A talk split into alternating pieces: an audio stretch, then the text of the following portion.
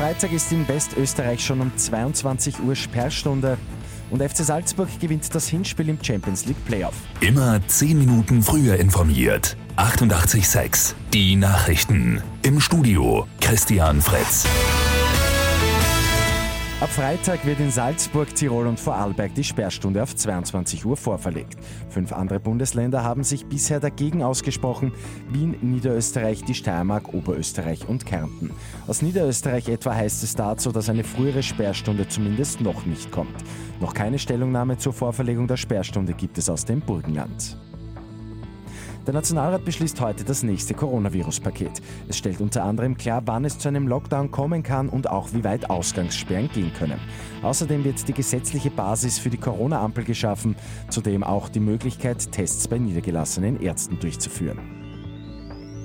Der FC Salzburg ist der Champions League Gruppenphase einen Schritt näher gekommen. Die Salzburger gewinnen das Playoff-Hinspiel gegen Maccabi Tel Aviv mit 2 zu 1.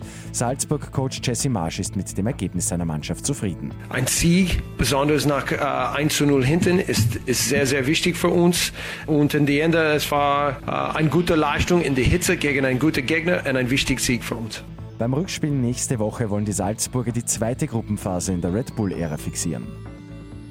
Und im Heidenhaus in Eisenstadt erwacht ein Stück Geschichte zu neuem Leben. Die gute Nachricht zum Schluss. Der Hammerflügel, auf dem Josef Haydn seinerzeit gespielt hat, ist aufwendig restauriert worden und wird jetzt ausgestellt. Gestern ist das Klavier aus dem 18. Jahrhundert präsentiert worden. Mit 886 immer 10 Minuten früher informiert. Weitere Infos jetzt auf Radio 886 AT.